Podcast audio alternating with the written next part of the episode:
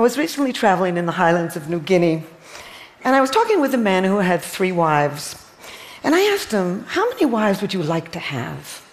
And there was this long pause, and I thought to myself, Is he going to say five? Is he going to say 10? Is he going to say 25? And he leaned towards me and he whispered, None. 86%, 86% of human societies permit a man to have several wives, polygyny. But in the vast majority of these cultures, only about 5 or 10% of men actually do have several wives. Having several partners can be a toothache. In fact, uh, co wives can fight with each other. Uh, sometimes they can even poison each other's children. Uh, you got to have a lot of cows, a lot of goats, a lot of money, a lot of land in order to build a harem. We are a pair bonding species. 97% of mammals do not pair up to rear their young, human beings do. I'm not suggesting that we're not uh, uh, that we're necessarily sexually faithful to our partners. I've looked at adultery in 42 cultures. I understand some of actually the genetics of it and some of the brain circuitry of it. It's very common around the world, but we are built to love. How is technology changing love? I'm going to say almost not at all. I studied the brain. I and my colleagues have put over 100 people into a brain scanner, uh, people who were just fallen happily in love, uh, people who had just been rejected in love, and people who are in love long term. And it is possible to remain in love long term. And I've long ago maintained that we've evolved three distinctly different brain systems for mating and reproduction sex drive, feelings of intense romantic love, and feelings of deep cosmic attachment to a long term partner. And together, these three brain systems, uh, with many other uh, uh, parts of the brain, orchestrate um, our sexual, our romantic, and our family lives. But they lie way below the cortex, way below the limbic system where we do our, uh, where we feel our emotions, generate our emotions. They lie in the most primitive parts of the brain, linked with uh, energy, focus, craving, motivation, wanting, and drive. In this case, the drive to win life's greatest prize, a mating partner. They evolved over 4.4 million years ago among our first ancestors, and they're not going to change if you sweep left or right on Tinder. There's no question that uh, uh, technology is changing uh, the way we court emailing, uh, texting, emojis to express your emotions, sexting, uh, liking a photograph, selfies. We're seeing new rules and, uh, and taboos uh, for how to court. But, you know, is this actually dramatically changing love? What about the late 1940s when the automobile became very popular and we suddenly had rolling bedrooms? Uh, how about the introduction of the um, uh, birth control pill, unchained from the great threat of pregnancy and social ruin, women could finally express their primitive and primal sexuality. Even dating sites are not changing love. I'm chief scientific advisor to Match.com. I've been it for 11 years. I keep telling them, and they agree with me, that these are not dating sites, they are introducing sites. When you sit down in a bar, uh, in a coffee house, on a park bench, your ancient brain snaps into action like a sleeping cat awakened, and you smile and laugh and listen and parade the way our ancestors did 100,000 years ago. You know, we can give you various people, all the dating sites can, but the only real algorithm is your own human brain. Technology is not going to change that. Technology is also going to uh, not change who you choose to love. I study the biology of personality, and I've come to believe that we've evolved four very broad styles of thinking and behaving, linked with the dopamine, serotonin, testosterone, and estrogen systems. So I created a questionnaire uh, directly from brain science to measure the degree to which you express the traits, the constellation of traits linked with each of these four brain systems. I then put that questionnaire on various match uh, uh, dating sites uh, in 40 countries. Uh, 14 million or more people have now taken the questionnaire, and I've been able to watch who's naturally drawn to whom. And as it turns out, Those who are very expressive of the dopamine system, they tend to be curious, creative, spontaneous, energetic. I would imagine there's an awful lot of people like that in this room. They're drawn to people like themselves. Curious, creative people need people like themselves. People who are very expressive of the serotonin system tend to be traditional, conventional, they follow the rules, they respect authority, uh, they tend to be religious. Religiosity is in the serotonin system. And traditional people go for traditional people. In that way, similarity attracts.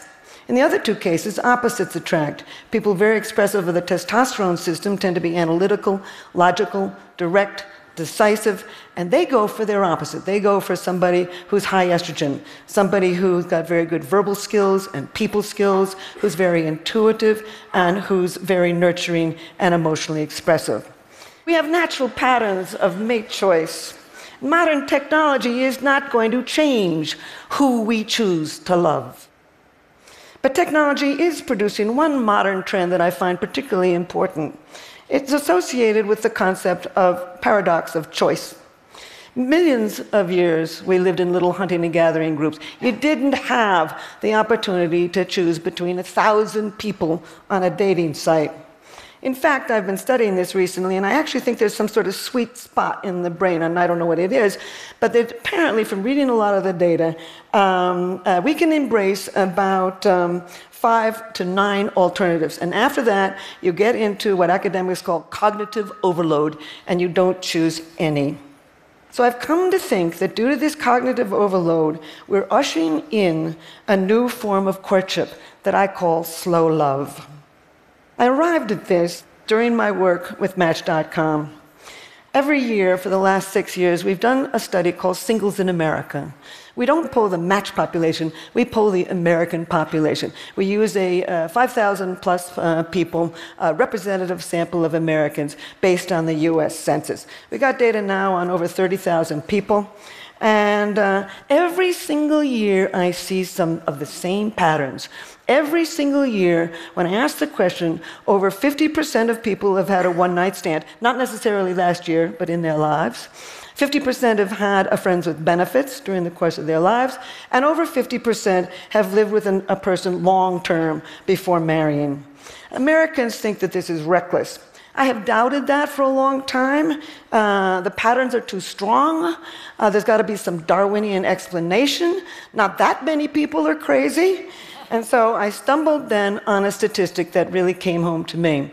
I, it, was a, it was a very interesting academic article in which I found that 67% of singles in America today who are living long term with somebody have not yet married because they are terrified of divorce. They are terrified of the social, legal, emotional, economic consequences of divorce. So I came to realize that I don't think that this is recklessness. I think that it's caution. Today's singles want to know every single thing about a partner before they wed. You learn a lot between the sheets, not only about how somebody makes love, but whether they're kind, and whether they can listen, and at my age, whether they got a sense of humor.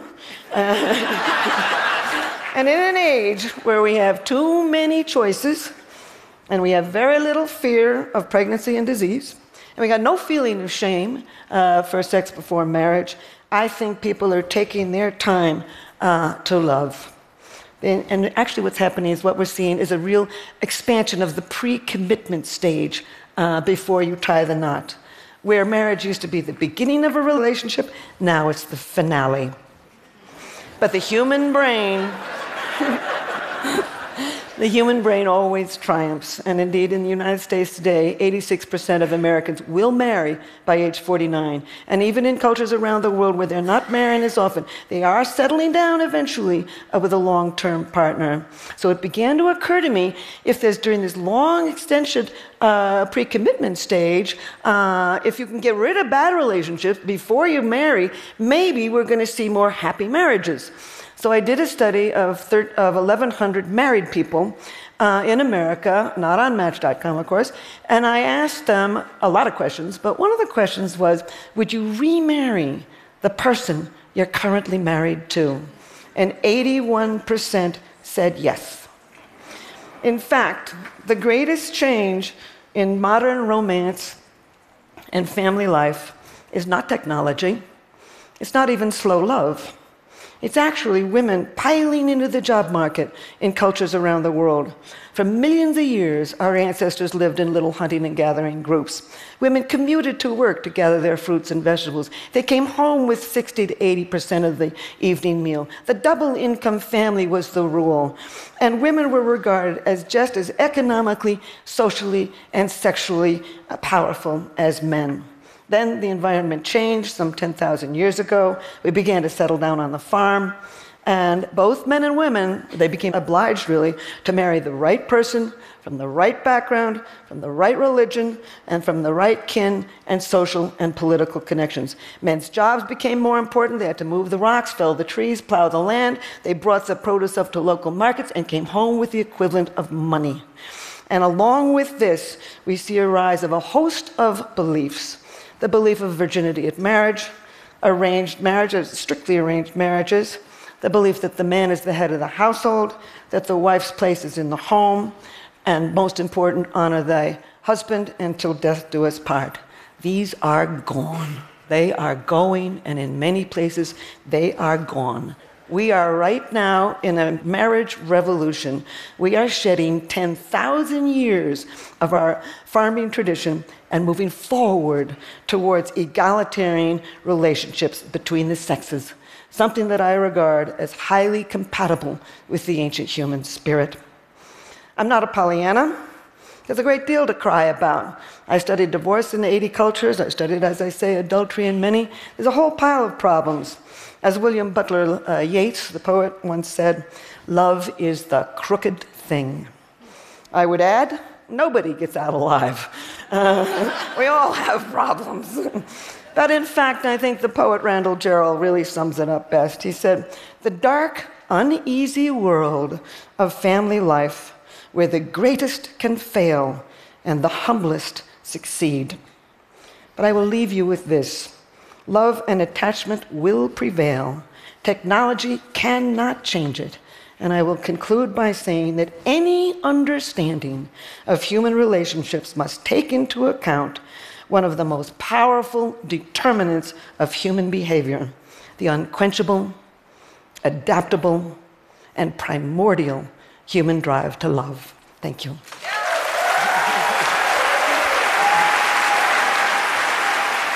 Thank you so much for that, Helen. Um, you know, as you know, there's another speaker here with us that works in your same field. Um, she comes at it from a different perspective. Esther Perel is a psychotherapist who works with couples.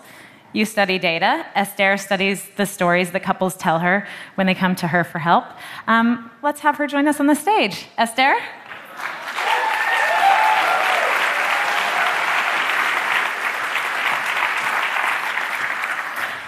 So, Esther, when you were watching Helen's talk, was there any part of it that sort of resonated with you through the lens of your own work that you'd like to comment on?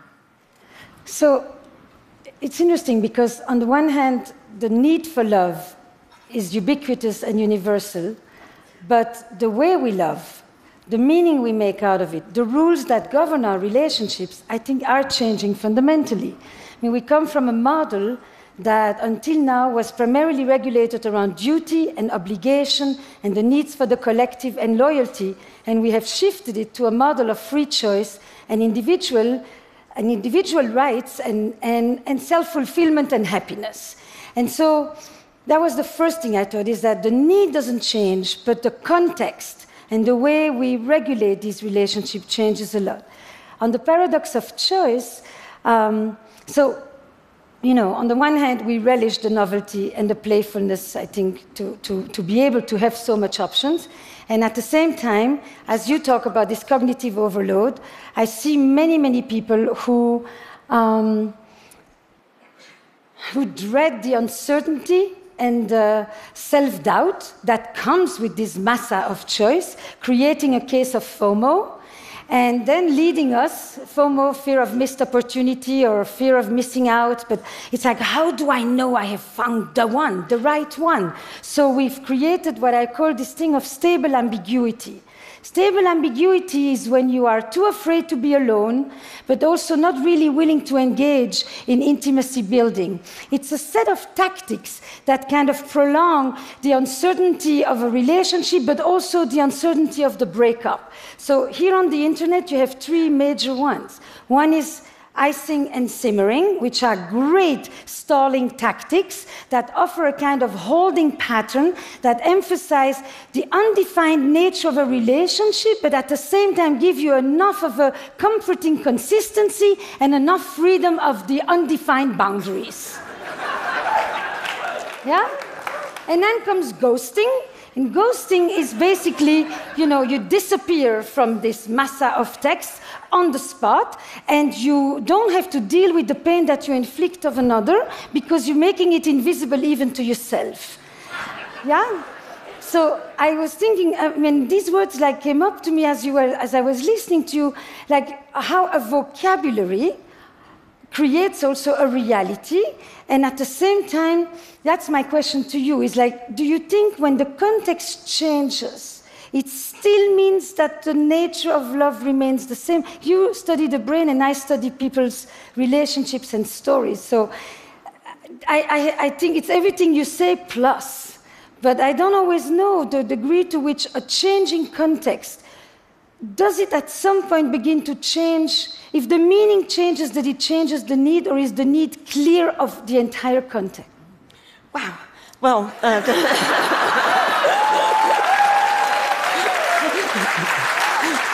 Well, I, I, I got three points here, right?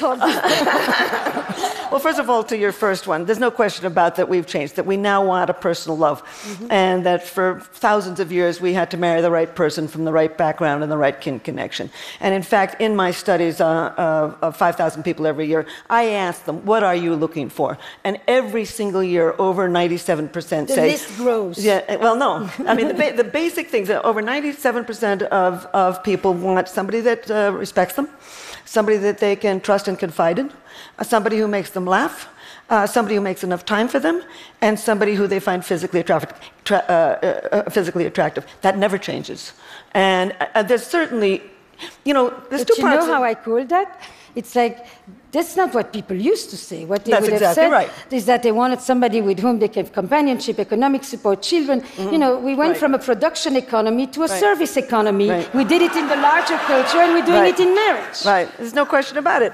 But um, it's interesting. Millennials actually want to be um, very good parents whereas the generation uh, above them uh, wants to have a very uh, fine marriage, but is not as focused on being a good parent. I mean, you see all of these nu- nuances. You know, there's two parts, basic parts of personality. There's your culture, everything you grew up to, do and believe and say, and there's your temperament.